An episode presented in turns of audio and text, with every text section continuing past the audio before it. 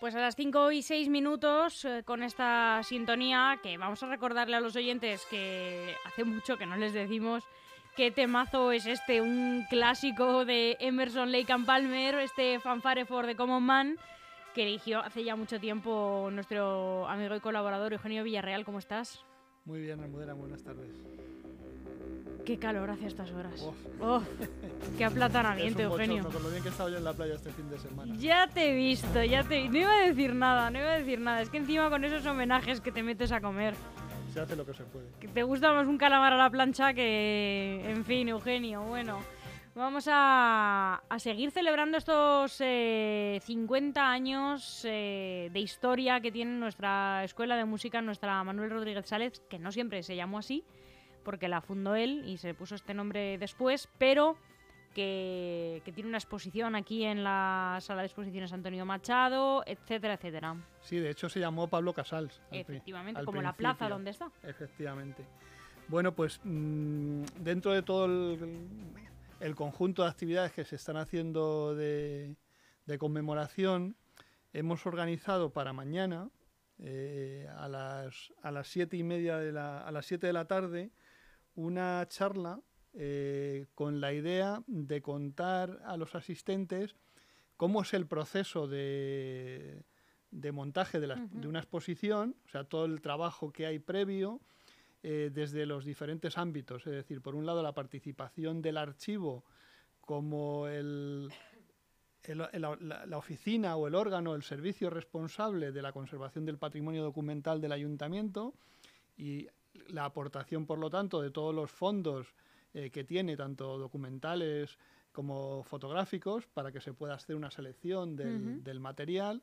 Por otro lado, la participación de la propia escuela, que lógicamente es, es quien lo conmemora y quien de alguna manera tiene que marcar las pautas y decir qué es lo que quiere presentar a los, a los vecinos de su historia que hubo varias personas que participaron y que son los que de alguna manera han definido, ¿te acuerdas cuando estuvo María aquí que nos contó los diferentes espacios, los diferentes apartados de la exposición, Sí. un poco de todo eso. Y luego, por otro lado, la, participación de personal espe- especialista en el tratamiento de imágenes para que al final todas las imágenes tengan los mismos tamaños, que la calidad de la imagen, teniendo en cuenta que hemos, eh, que hemos partido de negativos fotográficos, de, fotos en, papel, digitalizadas a diferentes tamaños, es decir, todo ese trabajo de tratamiento de imágenes, de, normalización un poco del, di- del discurso que se ha hecho a lo largo de todo este de todo este tiempo. Entonces, se trata un poco de contar de contar eso para que los eh, los seguidores de la escuela, la gente que, que son asiduos a la escuela de música y cualquier vecino de Leganés que esté interesado, pues conozca un poco esas, es- esos entresijos y, y sepa un poco el papel de cada uno y cómo lo hemos hecho. Eh, yo creo que puede, ser- que, que puede ser bastante, bastante interesante porque partimos de eso, de un, de un conjunto de fondos, de fondos fotográficos, de materiales, de documentos que ya se han, se han estudiado y a partir de ahí hemos ido haciendo diferentes reuniones de trabajo, etcétera, etcétera.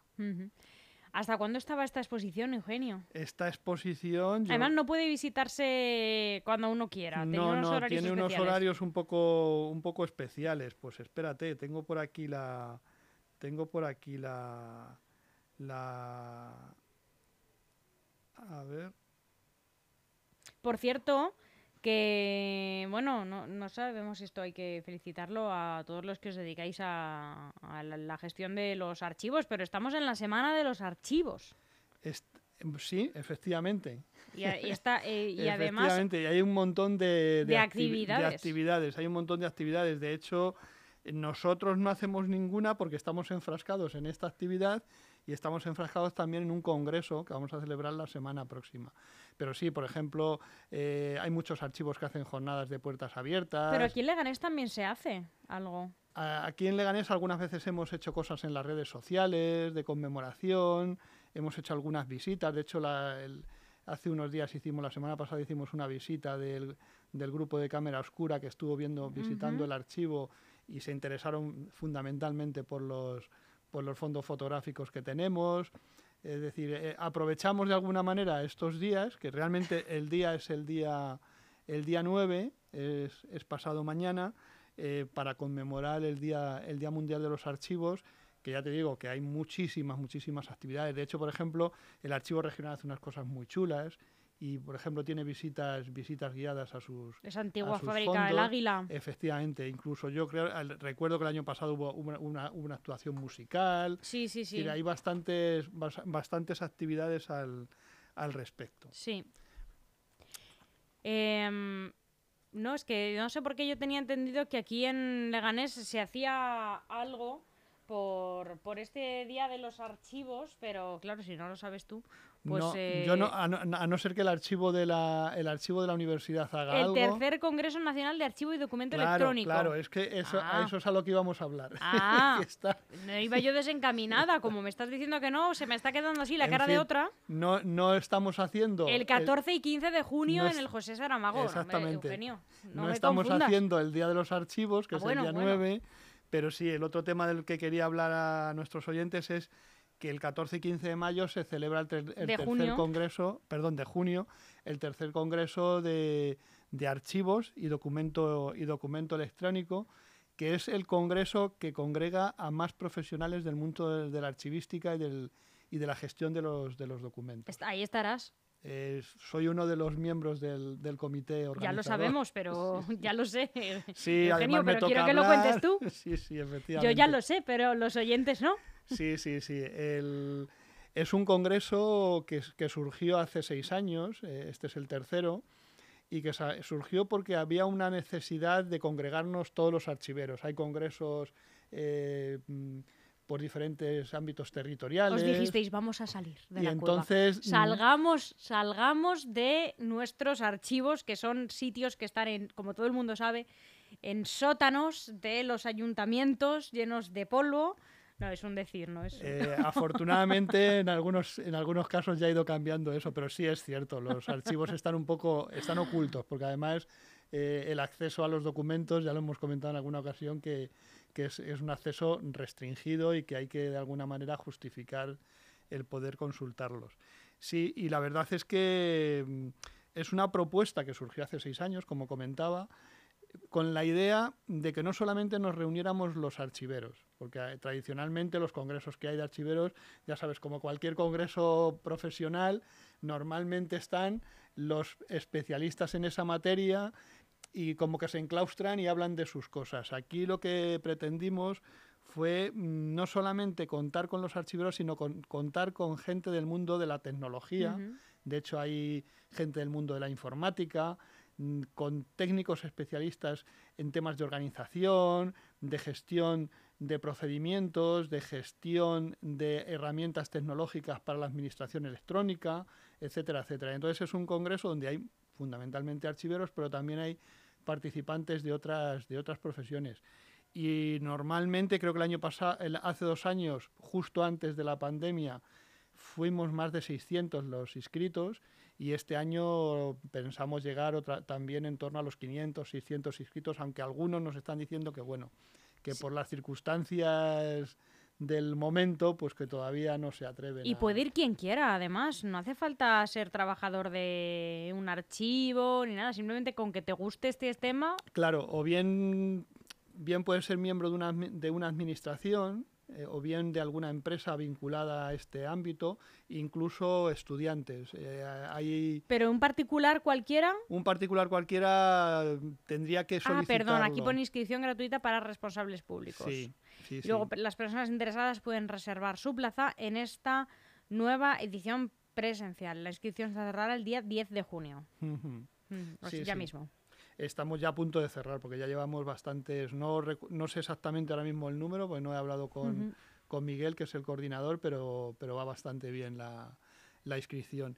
Y este año, pues vamos a tratar diferentes, diferentes temas mm, que nos, que nos preocupan. Por ejemplo, hay un tema que es el de la preservación de los documentos electrónicos.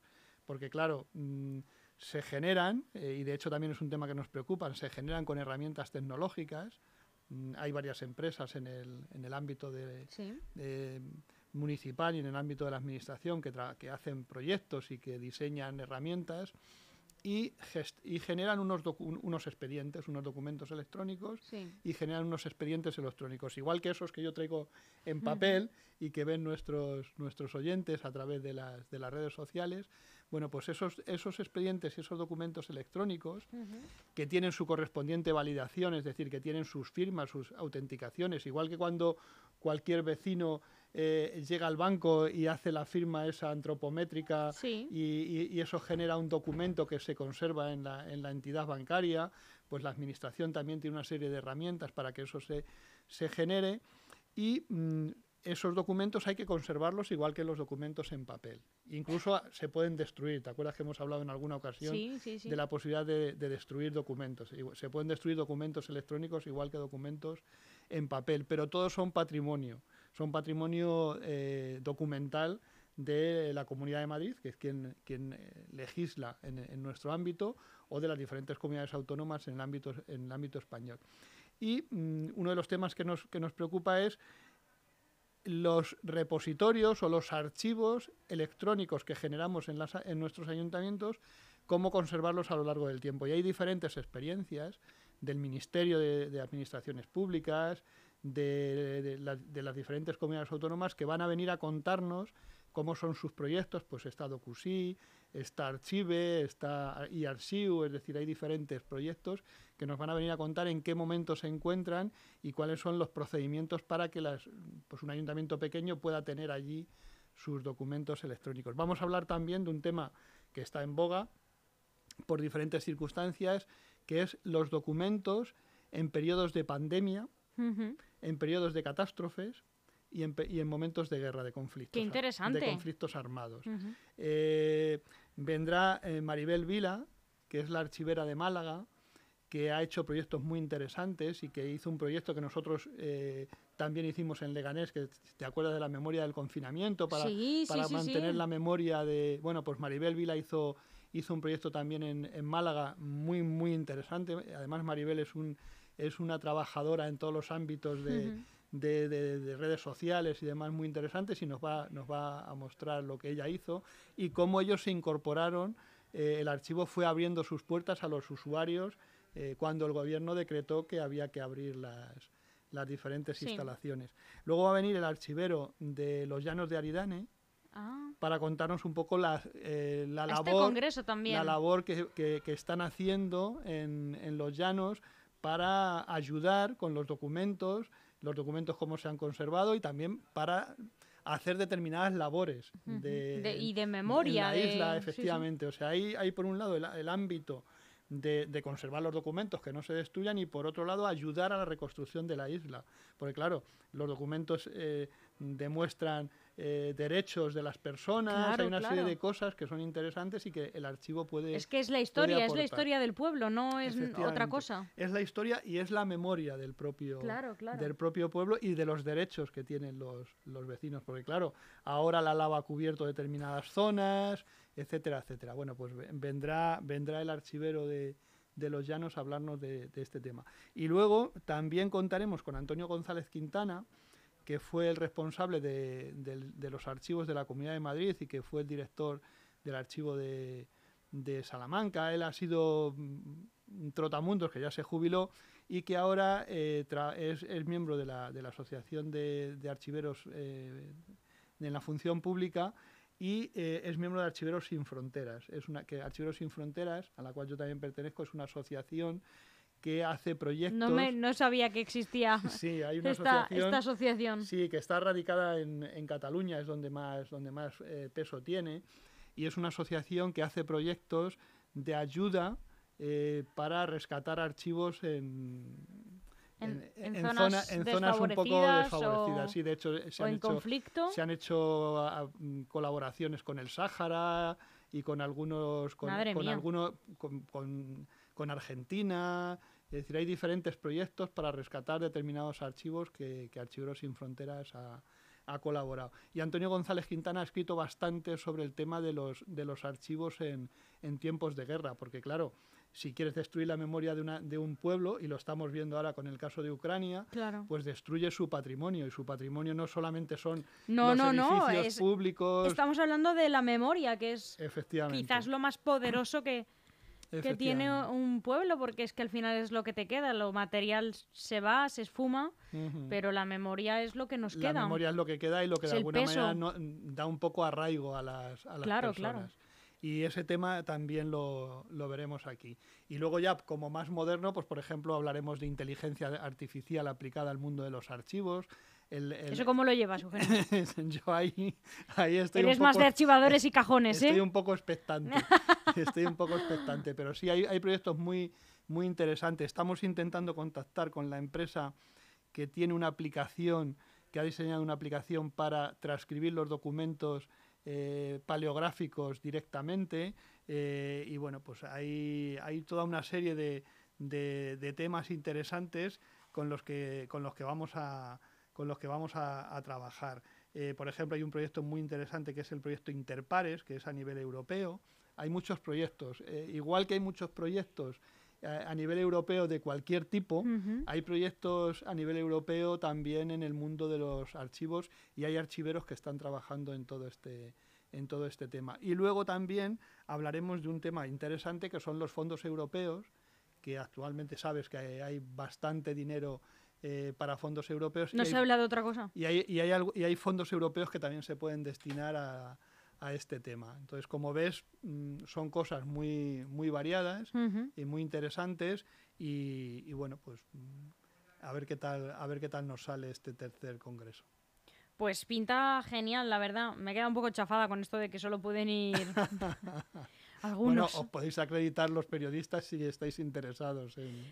Eh, además, eh, va a asistir, si no me equivoco, la consejera de Cultura de la Comunidad de Madrid, con Marta Rivera de la Cruz. Sí, sí, nos ha confirmado su asistencia. Inauguran el alcalde, Santiago Gómez, eh, Llorente, y Santiago Llorente y... Has mezclado ahí un poco apellidos de... Santiago Llorente y, la consejera de Cultura. Bueno, pues eh, Eugenio, que salga fenomenal. Tengo aquí, porque antes se nos ha quedado ahí en el tintero, eh, recordarle a los oyentes los horarios y los días que puede visitar la exposición La banda sonora sobre la historia de la Escuela Municipal de Música en la sala Antonio Machado. Bueno, vamos a recordarles que está disponible hasta el día 19 de junio. Todavía tienen unos cuantos días, no muchos, pero bueno, unos días hasta el 19 de junio y que se puede visitar de miércoles a sábado. Apunten, que no lo ha puesto fácil el ayuntamiento.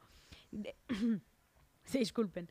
De miércoles a sábado de 6 a 9 de la noche y los domingos de 12 a 2 de la tarde. De 12 del mediodía a 2 de la tarde. Se puede ir después de misa perfectamente. perfectamente, es un plan muy bueno. Luego uno se toma un, refrigerio aquí en Aris a la salida del pasaje.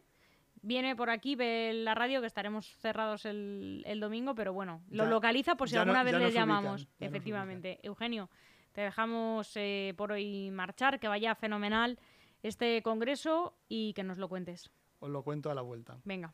un abrazo. Un abrazo.